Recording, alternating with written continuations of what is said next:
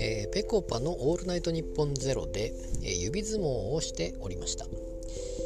あのー、まあ指相撲なぜ 指相撲になったかちょっと忘れましたけども、まあ、とにかくまあ消毒をしようということで、えまあアルコールですかね。まあそれをいっぱいつけて、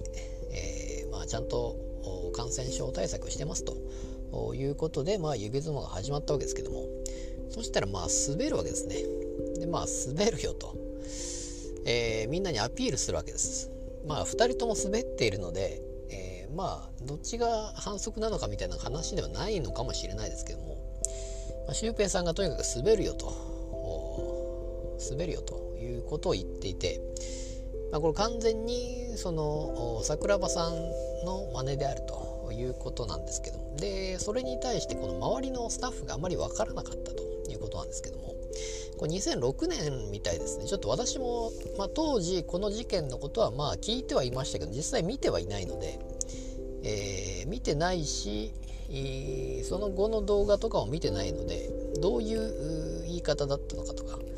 いう方がまあよくわかんないんですけども、まあ、さっきちょっとググったところですね。普通にこのタックルしに行ってで滑ってと。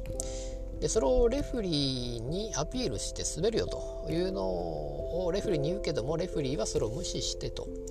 えー、一方的な向こうの見解で途中でストップすることはできないということで、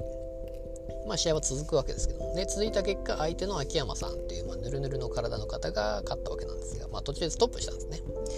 えー、レフリーストップで秋山さんが勝ったわけで。という、まあ、ぬるぬる事件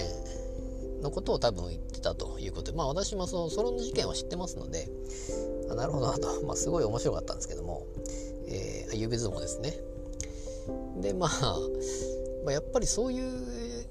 まあ、有名な事件っていうのを知ってるからこそ面白いっていうのもやっぱありますし、まあ、若い方は知らない方もいますし格闘技好きな方は多分知ってるでしょうし、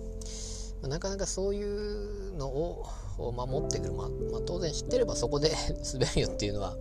まあ、あるっちゃあるんですけども、まあ、なかなか面白いなと、まあ、最終的にまたエンディングでまたやるわけですけども、えーまあ、なかなか指相撲面白いなと思いました。